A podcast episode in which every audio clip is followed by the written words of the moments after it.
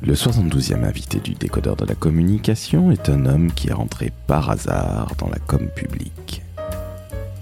Cet homme, c'est Franck Confino, qui a un parcours absolument incroyable et qui aujourd'hui est consultant en communication numérique publique, mais aussi le papa du fameux observatoire réseaux sociaux, très connu sur Twitter en tant que Observatoire RS, mais qui est dans la vraie vie, si je puis m'exprimer ainsi, l'Observatoire social média des territoires. Bref, durant une demi-heure, vous allez pouvoir découvrir la communication publique et vous verrez que TikTok est en train de révolutionner la communication publique et des collectivités territoriales.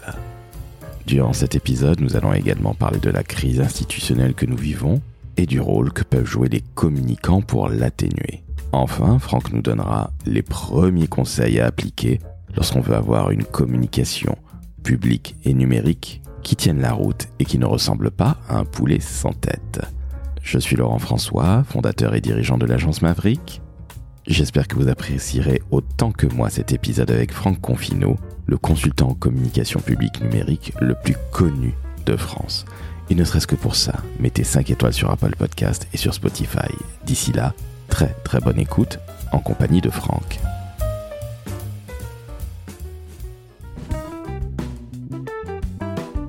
Le décodeur de la communication, un podcast de l'agence Maverick.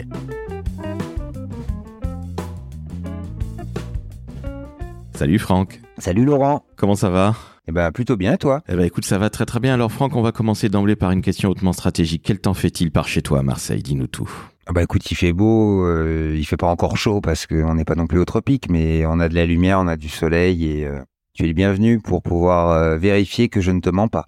Eh bien, ce sera avec très très grand plaisir, Franck, sachant que la maman de ma fille est originaire de Marseille, donc tu vois, j'y ai des attaches. Alors, Franck, tu as créé l'Observatoire social média des territoires, tu es consultant en communication numérique pour les collectivités publiques et les collectivités territoriales.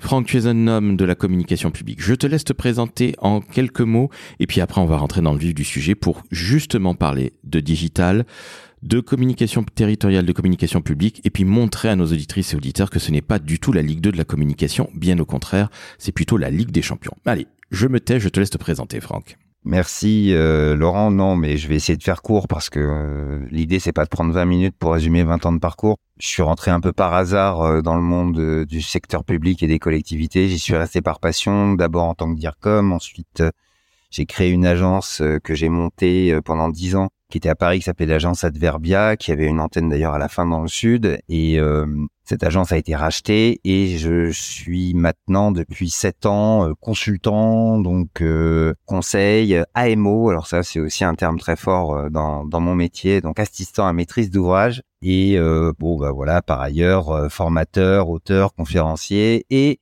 sur mon temps libre, évidemment, parce que j'en ai beaucoup, j'ai monté cet observatoire social média des territoires qui était euh, vraiment une, un tout petit projet au début hein, et qui a pris une énorme ampleur. Enfin, on en parlera si tu veux, et, et, et qui était parti. euh, alors, c'est rien juridiquement, ça s'appelle euh, un cercle de réflexion ou comme on dit en anglais un think tank. euh, et ça, je l'ai créé en 2016. Euh, donc ça fait un petit moment déjà, on est en 2023 et, et, c'est parti de l'idée que ben on pourrait peut-être se mettre ensemble pour essayer de faire avancer la chose sur le numérique et les réseaux sociaux d'abord parce qu'on avait constaté effectivement un retard, on va dire ça comme ça, du secteur public, des collectivités par rapport euh, au secteur privé, par rapport à mais aussi par rapport à d'autres pays. Et on s'est dit qu'est-ce qu'on peut faire ensemble pour faire euh, avancer la machine, euh, réfléchir à des méthodologies, mettre en place des outils et s'intéresser à la question de la présence des collectivités sur certains réseaux sociaux. Et tout était parti, même pour tout te dire, euh, euh, d'un article de Marc Servalansky qui aujourd'hui est, est, euh, responsable numérique de la métropole de Bordeaux et, qui pointait le fait qu'il y avait à peu près euh, 30 collectivités en France sur Instagram. Donc là, on est en train de parler quand même de 2016 euh, avec un réseau social qui prenait une ampleur phénoménale auprès du auprès du grand public et voilà on se disait mais enfin c'est quand même dingue qui est qui pas cette opportunité de saisie et puis également d'ailleurs euh, ça je le reprécise aussi parce que c'est mon co-auteur euh, Benjamin Tedjen donc responsable aujourd'hui qui est DIRCOM du, département d'Ille-et-Vilaine, qui à l'époque, je sais pas s'il était d'ailleurs à Besançon ou à Rennes. Enfin bref, on en avait un peu marre d'avoir des, espèces de classements des collectivités sur Facebook, Twitter, etc., qui prenaient en compte que le nombre d'abonnés, sans en prendre en compte aucun autre paramètre et qui balançaient ça aux élus, euh, qui leur envoyaient leur dire comme en leur disant pourquoi je suis cinquantième, euh, sans prendre en compte tous les autres aspects qui pour nous sont les plus importants, c'est-à-dire la stratégie, pourquoi on le fait, comment on le fait, et d'ailleurs d'autres critères hein, en termes de performance et d'audience que le nombre d'abonnés, qui sont les, les KPI. Voilà pourquoi l'observatoire. Et aujourd'hui, bah évidemment, bah ça a grandi. On n'est plus que sur les réseaux sociaux, on est vraiment sur le numérique au sens large.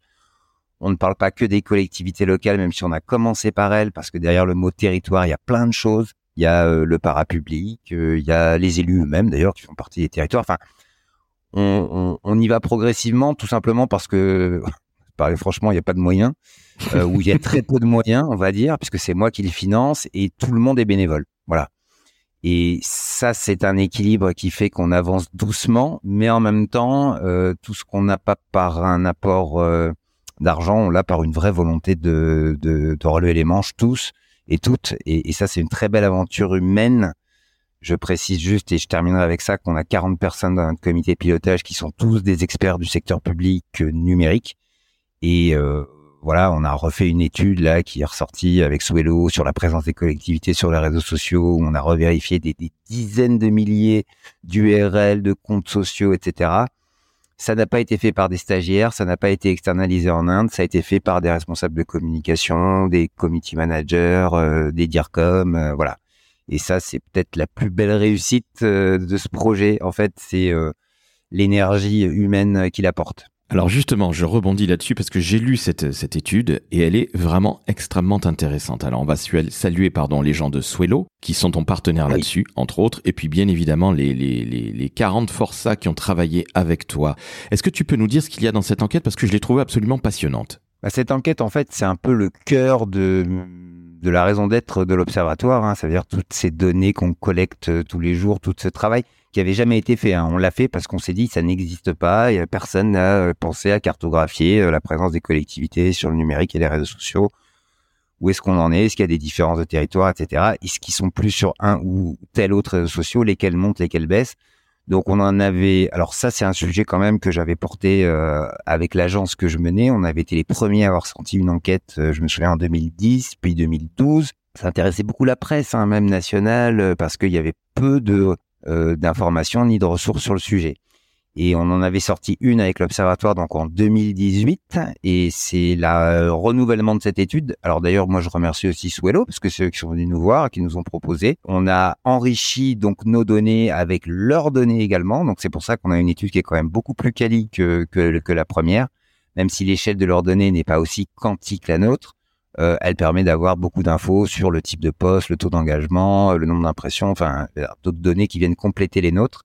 Et oui, ça permet de faire émerger des tendances. Donc, ce qu'on note, et tu l'as dit, euh, c'est TikTok euh, qui augmente alors énormément, euh, qui prend une part même très importante sur les grandes institutions, mais c'est celles qui ont aussi la compétence de pouvoir toucher les jeunes. Je pense aux régions, aux départements. Donc, les régions, c'est les lycées, les départements, c'est les collèges. Donc, il y a une volonté à un moment donné de toucher cette cible. Et voilà, euh, bah pour toucher cette cible, c'est sûr que c'est pas en continuant à monter des pages Facebook euh, qu'on va arriver euh, à les toucher en 2023.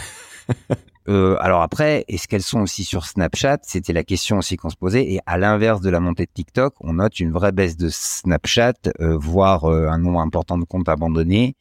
Et il reste Instagram qui, s'il est bien utilisé, peut aussi sur la partie réelle ou story toucher ce public-là et qui continue sa progression la plus grande progression, on l'avait noté en 2018 euh, par rapport à avant, mais là, il y a, encore en tout cas une, un engouement, on va dire, pour ce réseau social. Voilà, donc les, les, montées en flèche, c'est TikTok euh, et les baisses, c'est, euh, elle est, elle est, en marge, mais elle est pas anodine non plus. Hein, Twitter et, et Snap, voilà, qui, qui, va un peu aux oubliettes côté collectivité, ce qui veut pas dire qu'il n'est pas dans les usages de la génération Y et Z. Évidemment, alors hein, tous les jeunes adorent Snapchat, ils sont de plus en plus sur TikTok et pas uniquement pour faire des danses, comme ma fille de 11 ans. Enfin bon, bref, tout ça est très personnel.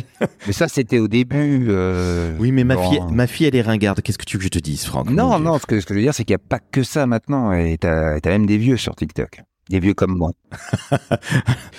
Comment, Franck, est-ce que tu expliques justement que Snapchat est en train de se casser la figure et que TikTok soit en train de monter. Alors TikTok, évidemment, tout le monde s'y met parce qu'on en entend de plus en plus parler. Je rappelle qu'il y avait un ministre, euh, Monsieur Djebari, qui communiquait énormément sur TikTok et qui avait tout compris à l'époque. Euh, il était assez euh, assez drôle d'ailleurs. J'étais assez surpris parce que quand on le voit physiquement, il n'a pas l'air super drôle, ce, ce, ce bon Jean-Baptiste. Mais comment tu expliques que justement les collectivités se mettent sur TikTok et puis qu'est-ce qu'elles font? Parce que c'est de la vidéo, pour celles et ceux qui ne le savaient pas et qui vivaient dans la grotte de Ben Laden, eh ben je vous l'apprends, c'est de la vidéo TikTok.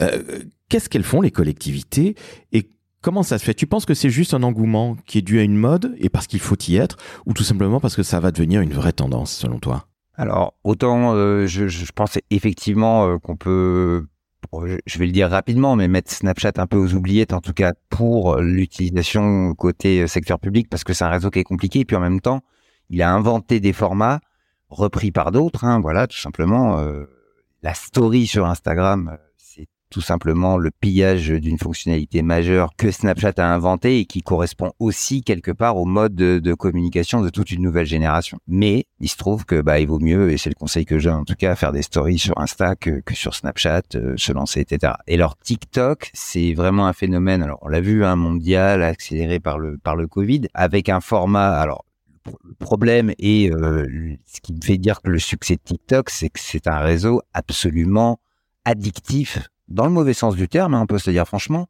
Donc, et avec l'expérience que j'ai aujourd'hui des réseaux sociaux, qui va marcher. Qu'est-ce qu'on fait? Est-ce qu'on existe auprès d'une cible qui est, elle, 100% captive sur ce réseau-là et qui scrolle à l'infini pour regarder les vidéos, etc. Est-ce que le secteur public ne peut pas justement amener une part, on va dire, de, de contenu, alors qu'il soit à la fois un peu plus intelligent que ce qu'on peut trouver euh, dans le bas de gamme euh, de TikTok, mais aussi, et ça j'insiste, dans les codes qui sont euh, posés hein, et inventés par les usagers de ce réseau. Donc il y a des codes TikTok et on va pas sur TikTok comme ça parce qu'on va faire des vidéos, ou alors on se casse complètement la figure, ou alors simplement on a une audience pourrie. et il y a des collectivités quand même qui ont joué le jeu et on est sur un terrain aujourd'hui en 2023 d'expérimentation. C'est ça qui est super cool, j'ai envie de dire, sur un réseau comme TikTok parce que mine de rien, euh, les réseaux, les autres réseaux sociaux sur lesquels sont les collectivités aujourd'hui, ils sont quand même assez tendus dans le sens où euh, quand tu mets un truc sur Facebook, tu as trois quatre élus qui le lisent, qui te disent ah bah tiens pourquoi t'as écrit un truc comme ça, euh, pourquoi mon collègue est pas en photo? C'est la réalité de ce que vivent beaucoup de community managers dans les institutions. que Facebook devient très regardé par la génération d'avant, voire celle qui est aux commandes politique, je parle. Donc euh, finalement, les community managers se retrouvent sur un terrain où ils ont plutôt de la liberté et où ils peuvent expérimenter et où ils peuvent se faire plaisir. Et ça, ça se ressent et c'est important. Alors attention, quand on parle d'un phénomène à l'échelle des communes, ça représente une commune sur mille. C'est quand même très peu, hein, on va pas se mentir. Euh, mais il y a des villes effectivement qui ont réussi à, à dompter l'algorithme en étant dans les trends, en mettant des vidéos qui sont dans les codes et ces codes-là, ils sont franchement décalés. Voilà, il faut faire euh, rire. On est décalé. C'est parfois nouveau. Ils sont incarnés. Alors, je prends l'exemple là parce qu'on a, on, a fait aussi un papier un peu focus. Euh, euh, enfin, c'est Patrick Razé qui, Patrice Razé, pardon, qui l'a fait sur le, blog de l'Observatoire et, on a regardé les villes effectivement euh, qui était vraiment dans ces codes-là, ben, il y a la ville de Voiron avec une animatrice euh, qui est ce film, qui est incarnée. Donc euh, ça, c'est hyper intéressant parce que je j'ai pas envie de dire, mais j'aimerais un jour que l'information locale des, des, collectivités qui s'adressent aux jeunes soit faite par un Hugo Décrypte local. Si tout le monde voit la référence que je prends, qui est même assez connue. Euh, mais euh, et souvent ça manque d'incarnation. Voilà. Et, pour aller euh, dans l'extrême inverse, euh, on retrouve beaucoup sur YouTube du style France 3 régional, alors qu'on aimerait de Lugo Décrypte.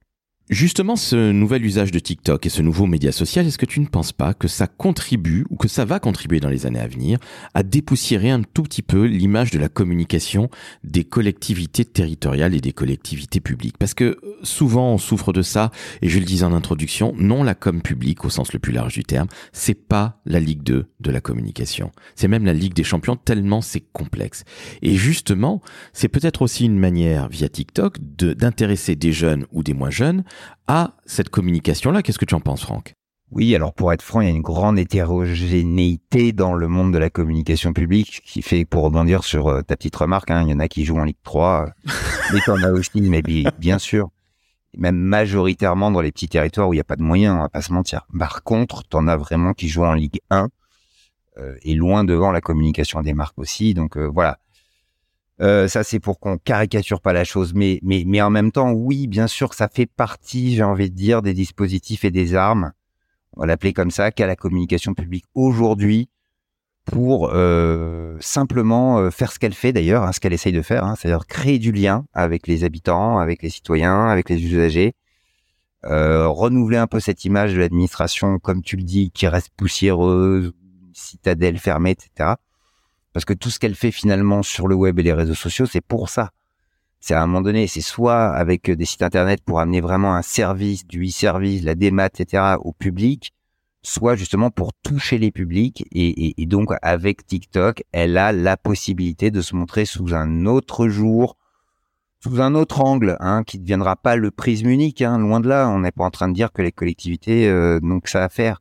Mais par contre, c'est important aussi qu'elles puissent le faire parce que sinon les jeunes, elles leur parlent pas, ils lisent pas le journal municipal, hein, on va pas se mentir, aucun ne l'ouvre dans sa boîte aux lettres peut-être avant 35 ou 40 ans, et, et, on peut pas non plus ne pas ouvrir les yeux sur un autre problème de société qui est important, c'est la crise institutionnelle et le fait qu'il y ait quand même beaucoup de gens qui aujourd'hui n'ont plus confiance et ne croient plus en leurs institutions. Donc tout ce qui est fait sur ce terrain-là, je trouve, est vraiment un enjeu, mais très très fort et qui peut se traduire par ce que certains vont juger du gadget, c'est-à-dire euh, des vidéos drôles sur TikTok, du décalé, du euh, fun, euh, des informations mises sur un format auquel on n'a pas l'habitude de voir les collectivités communiquer. C'est justement ça qui est bien, c'est ça qui est bon, c'est frais.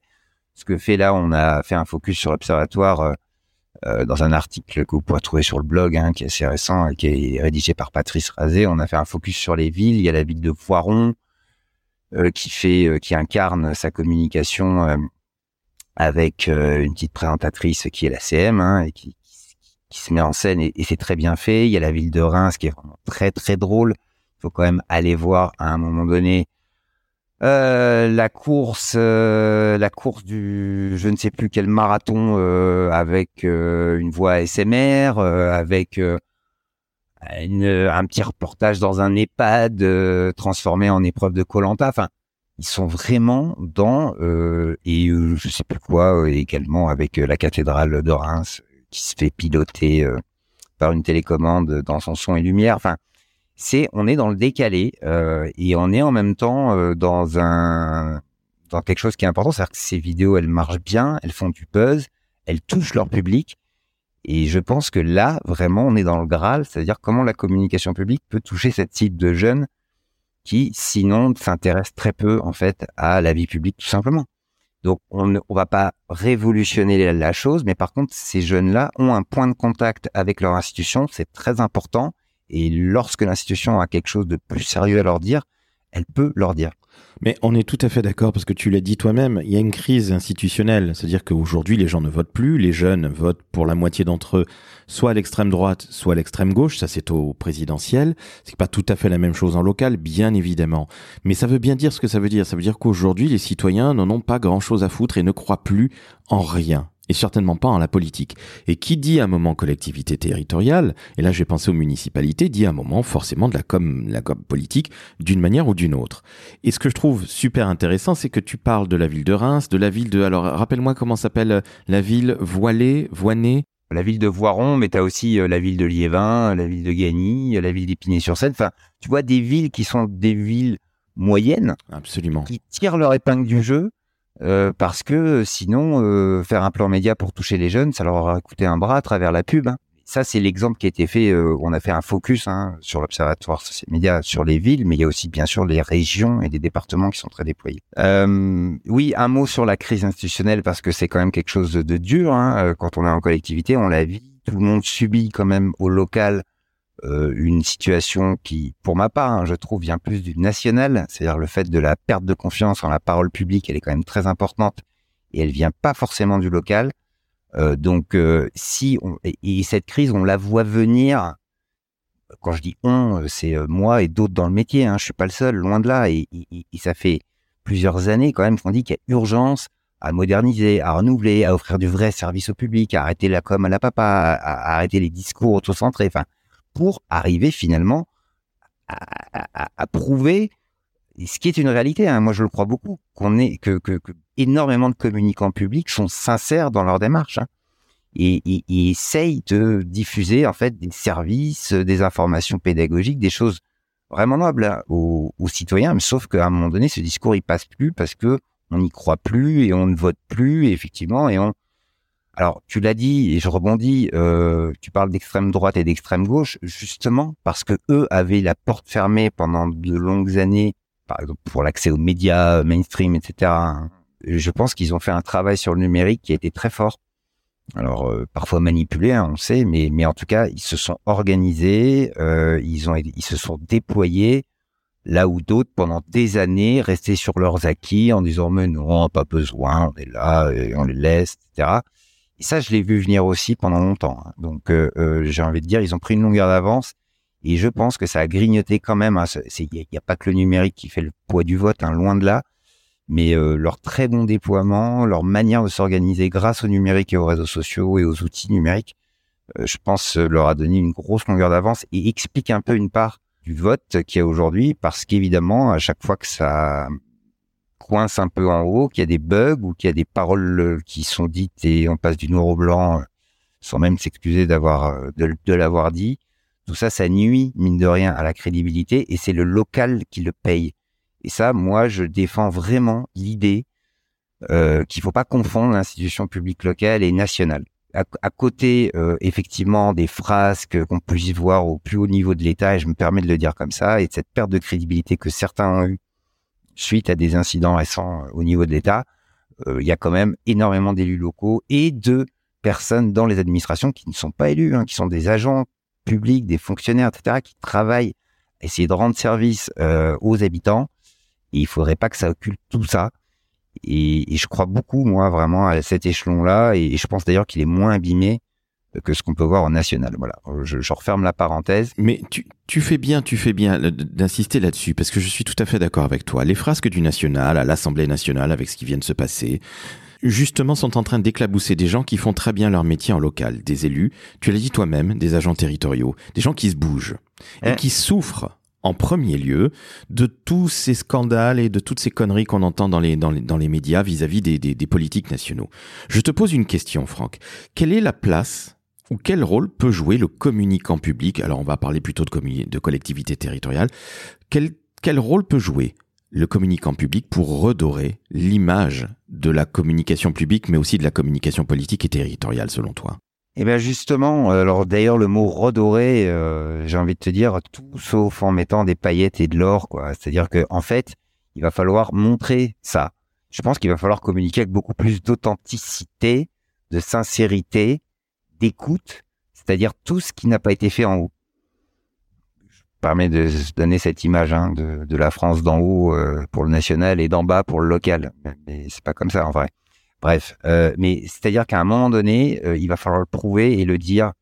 Et je pense que c'est une grande tendance également, hein, puisque ça participe aussi à l'éco-responsabilité, à plein de choses. Hein.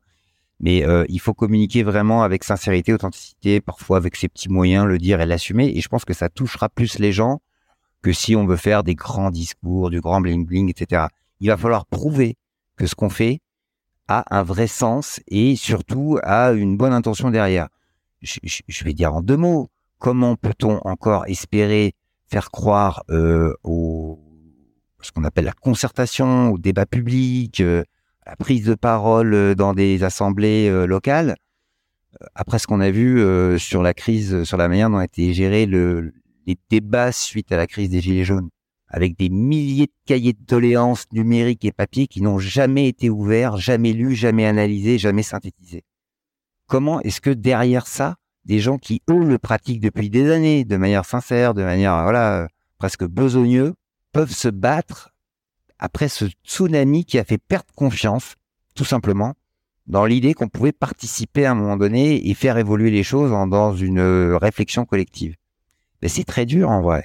Et donc je pense qu'il va falloir encore plus jouer sur cette carte de voilà ce qu'on va en faire, voilà pourquoi on le fait, et, ça, à un moment donné, bah, cette sincérité-là, elle paiera. Et on n'est plus du tout dans la com bling bling, dans les paillettes, dans les grands discours, etc. Parce que ça, par contre, tous ceux qui vont continuer sur cette euh, voie-là vont aller dans le mur et on est dans des il y en a, hein, attention, hein, qui voient pas ça, qui comprennent pas ça et qui continuent à se parler euh, comme dans un petit cercle euh, où ils se font plaisir entre eux. Ils touchent plus personne. Et c'est ça le danger, en fait. C'est qu'au bout d'un moment, on continue de parler dans le vide. Ben, ils ne touchent plus terre, ils sont, comme on dit, hors sol. Et, et, pour un communicant, ça doit être extrêmement compliqué parce que, euh, encore une fois, il faut pas oublier qu'il y a du politique dans une collectivité et que parfois le communicant public, le dire comme, on va dire les choses très clairement, celui que tu as été, parfois, il n'a pas nécessairement euh, les coups des franches. Des fois, il y a le maire qui va lui dire non, non, non, non, mais attendez, euh, non, non, ça nous intéresse pas. Non, non, moi je veux faire ci, je veux faire ça. Comment, comment ils peuvent, tu peux les aider toi en tant que consultant numérique et qui connaît très très bien le monde public. Comment toi tu peux aider tes, tes clients, tes dire comme clients, à justement éviter ce genre de communication à la papa dont tu parlais. Parce que ça doit être, sincèrement, pour un communicant public, et on va saluer Marc Thébault, euh, entre autres, et puis, euh, et puis tous ceux euh, que tu, que tu as cités toi-même, mais il y a de quoi devenir parfois taré. Comment toi tu essaies d'apaiser tout ça en tant que consultant, si tu y arrives évidemment, Franck? Ah ben, tu sais, tu, tu dis, il y a parfois de quoi de devenir taré. Et, enfin, c'est pas une image. Hein. J'en ai rencontré qui ont terminé un hôpital psychiatrique. Alors, je ne pas les noms et les, lieux, mais pour de vrai. Hein. C'est-à-dire qu'effectivement, au bout d'un moment, si tu prends ça à cœur, comme je pense avoir pris à cœur aussi, il faut vraiment avoir des, des reins très solides euh, pour euh, passer l'épreuve du feu, on va dire. Mais ça, Marc l'a vécu, je l'ai vécu quand j'ai été dire comme, etc. Alors, comment est-ce que je peux aider? Eh bien, tu sais, souvent avec la même valeur, mais c'est une réalité. Ça veut dire que quand j'étais en interne, alors c'est un peu le problème quand tu es en interne, souvent, au bout d'un moment, tes élus, ils t'écoutent plus et quand tu payes quelqu'un d'externe qui te dit ce que dit euh, la personne en interne depuis deux ans, euh, bah finalement, euh, là, on va l'écouter parce qu'on l'a payé. Un peu comme le psy, tu vois. Mais sincèrement, je, je, je pense que ça m'arrive souvent, d'ailleurs, dans des missions, de dire ce que un dire comme un responsable numérique, etc., a dit depuis des années, sauf que évidemment, j'arrive aussi avec des méthodos, des, des, des, je le dis pas de but en blanc, et tout ça procède d'une réflexion et d'une analyse, mais quand je le dis, et il y a des DIRCOM qui m'ont dit, mais c'est dingue. Ah oui, parce que juste, on le sait, tu payes quelqu'un pour le dire, un expert de l'extérieur, je mets des guillemets, eh bien, on va plus l'écouter que si quelqu'un euh, le répète en interne pendant des années sans même qu'on veuille euh, se pencher sur ce qu'il dit. Donc, c'est très difficile aussi à vivre en interne. Hein. Moi, je vais pas te mentir, c'est pour ça que j'ai fait cinq ans en collectivité et que je, j'ai voulu continuer à travailler pour la chose publique parce que c'était vraiment une passion et vraiment un intérêt euh, qui fait que j'aime ce que je fais et bon, j'ai cette chance-là. Mais par contre, euh, mais par contre, j'aurais pas pu le subir en interne euh, pendant pendant pendant 15 ou 20 ans puisque je près 20 ans que je suis je suis dans ce métier. Ça, c'est sûr que j'aurais pas pu survivre. Bah, je, je comprends parfaitement et euh, on envoie un gros big up à toutes celles et ceux qui subissent ce genre de choses-là, parce que c'est c'est il y a de quoi devenir complètement cinglé. Ouais, mais alors tu vois justement avec des avec des outils comme l'observatoire, parce que dans l'observatoire on a aussi 50 membres qui sont tous en poste, hein, et euh, bien sûr. Bah, le simple fait d'avoir aussi des, des terrains de jeu comme ça, des on va l'appeler comme ça, des terrains de réflexion, on peut là on n'a pas de, il y a aucun élu qui valide ce qu'on dit, euh, on est dans la prise d'initiative, euh, toute personne de comité de pilotage qui a une idée peut utiliser l'observatoire pour la porter, trouver des groupes de travail, etc. Enfin, on est dans cette dynamique là je pense que ça fait du bien. Alors c'est pas une psychothérapie non plus, l'observatoire, mais ça montre qu'il y a des talents qui finalement euh, sont pas exploités non plus euh, à leur maximum.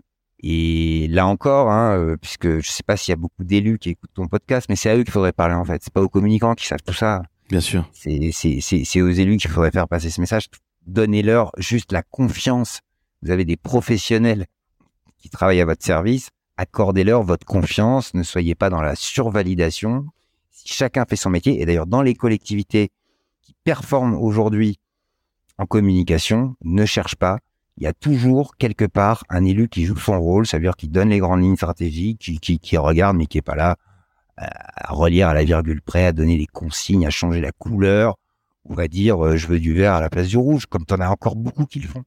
Ça ressemble comme deux gouttes d'eau à ce qui peut se passer pour des dire comme dans le privé, à savoir tu es Ah oui, dirigeant. Oui, alors attention, hein, alors je me permets de t'interrompre, je travaille aussi un peu pour le privé parce que j'ai toujours voulu garder quand même un pied dans ce monde-là, et plus pour des grands groupes d'ailleurs, euh, qui ou des entreprises, on va dire, qui ont un intérêt à communiquer auprès des collectivités. J'ai rencontré de nombreuses fois cette problématique-là. Attention. Et on rappelle, comme le dit très justement Fred Fougera, que l'on va évidemment saluer puisque c'est un homme qui est euh, à la fois dans le public et aujourd'hui dans le privé depuis euh, depuis quelques années, et puis qui a monté Tenkan sa boîte. Fred dit très justement que la communication c'est un vrai métier. Donc le vert, le rouge, on en a rien à foutre quand on est dirigeant ou quand on est élu, quand on est maire ou je ne sais quoi aux caisses. Laissez faire le boulot par les vraies personnes qui s'en occupent, à savoir les communicants. Je le dis, qu'on soit public ou privé toutes ces phrases, la communication est un vrai métier, c'est valable pour le privé comme pour le public. Euh, D'ailleurs, euh, il en sort une autre que j'aime beaucoup, qui est euh, la communication n'est pas la variable d'ajustement de l'inorganisation des autres. C'est valable pour le privé comme pour le public. On a quand même des problématiques qui sont assez partagées, je trouve. Hein. C'est pas deux mondes. Après, dans le public, il y a une organisation quand même qui change, il y a des méthodes qui changent. Il faut un peu comprendre quand même comment ça se passe et pour pouvoir bien accompagner, je pense, euh, les acteurs du secteur public. Voilà. Ce qui fait que tu as quand même une série de prestataires plus adaptés à ce monde-là euh, que euh, pour le monde privé où il y a une autre série de prestataires d'ailleurs beaucoup plus nombreux en communication. Tiens, une dernière question avant qu'on se quitte. Toi, Franck, qui est consultant en numérique, qui connaît évidemment, tu l'as dit toi-même très très bien, le monde public au sens le plus large du terme, quel conseil tu donnes à une collectivité qui veut rebooster sa communication ou tout simplement, allez, on va dire les choses, se lancer réellement en communication numérique et digitale? Quel conseil tu lui donnes en tout premier lieu? Ah, c'est difficile parce que j'aurais une centaine de conseils à lui donner, mais bon, euh, en tout premier lieu, j'ai envie de dire euh, de poser une stratégie claire. Alors, euh, je vais rebondir euh, une bonne image que j'ai euh, j'ai beaucoup aimé l'expression ça dans un de tes derniers podcasts de poulet sans tête. ça doit te parler? Ça me parle en effet. Mais c'est exactement ça. Ça veut dire que s'il n'y a pas de stratégie, c'est des poulets sans tête. Et stratégie, parfois, et tu l'as dit aussi, je crois, c'est c'est un gros mot, mais c'est parfois encore pris comme un gros mot, alors que quand je fais de la stratégie avec mes clients, on fait des choses très concrètes et on est vraiment dans une direction opérationnelle qui permet de donner du sens et puis de, je vais dire, c'est le démarrage. Et la stratégie, elle est globale. Elle va inclure le numérique, mais aussi les autres outils, tout ce qu'on peut faire avec euh, les moyens de communication dont on a disposition. C'est comme ça qu'il faut l'entendre. D'ailleurs, le numérique, c'est pas comme un secteur à part, c'est le numérique au regard de tous les outils. Et donc, euh, dans cette globalité, il y a juste un équilibre déjà budgétaire à trouver entre ce que coûte le print et le numérique. Alors, je parle pas de... Parce qu'on est, pour la plupart, hein, quand même dans les collectivités aujourd'hui, autour de 80% de dépenses pour le print et 20% pour le numérique. Et, donc, euh, à un moment donné, il faut, si on a une ambition numérique, encore une fois, il faut pouvoir le, le prouver déjà budgétairement. Et là, encore une fois, je m'adresse pas simplement, enfin, je m'adresse pas au dire comme, hein, je m'adresse aussi aux décideurs des lignes budgétaires. Donc, une fois qu'on a dit ça, le numérique, il faut pas oublier non plus le principal. Ça veut dire que euh, le principal, c'est quand même ton socle technique euh, dans lequel tu vas déposer des e-services, des démarches, des, de la GRU, euh, et, ça s'appelle le site internet. Et avant de parler des réseaux sociaux, je pense que les premiers outils à mettre en place, c'est un site internet et aussi, et ça on l'a vu, la montée en puissance ces dernières années, d'un intranet digital workplace, outils collaboratifs en interne pour être capable de travailler et de produire tout ce qu'on a besoin de produire en temps réel. Et ça aussi, c'est une petite révolution, hein, mine de rien, euh, presque managériale, le fait de pouvoir échanger entre agences, hein, une collectivité, et puis passer par des paraffeurs qui passent par des N plus 1 ou 2 ou 3. Et donc, il y a tous ces enjeux-là d'organisation et de stratégie avant de se demander est-ce que je vais sur TikTok, comment j'y vais, etc. Ce qu'il faudra se demander, hein, mais on peut pas commencer par ça. Et si on fait juste du TikTok alors que toute la base n'est pas faite, c'est juste qu'on a une superbe cerise pour briller, euh, mais que en réalité le gâteau n'est pas là. Voilà. Donc je pense qu'il faut prendre les choses dans le bon ordre et que la première des étapes de la réflexion s'appelle une stratégie. Ça comporte plein de choses. Et puis ensuite, il y a la refonte des outils et ne nous trompons pas dans l'ordre. Et puis à la fin, effectivement, il y a la question d'aller sur les nouveaux, nouveaux réseaux sociaux et c'est pas tant de d'ailleurs est-ce qu'il faut y aller, c'est comment y aller? Et comment bien y aller? Eh bien alors, on va se quitter là-dessus, Franck, sur ces paroles pleines de bon sens, parce qu'on pourrait parler pendant des heures et des heures et des heures de, tout ça. Non, non, pas du tout, bien au contraire, parce que c'était une introduction et euh, je te, je te le dis euh, sans embâche, tu reviens quand tu veux dans le décodeur, Franck. Hein, parce que je crois que plaisir, c'était un très bon moment en tout cas. Eh ben plaisir partagé. J'espère que nos auditrices et auditeurs apprécieront.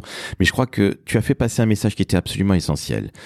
Un, il y a des vrais DIRCOM, il y a des vrais communicants dans la communication publique. Donc, vous les jeunes qui écoutez, ne pensez pas uniquement aux marques de luxe, aux marques de sneakers, etc. C'est fantastique, le monde du privé est absolument fantastique, et la com, comme le dit Fred Fougera, est un magnifique métier, c'est un vrai métier, c'est un magnifique métier, mais il y a aussi le public.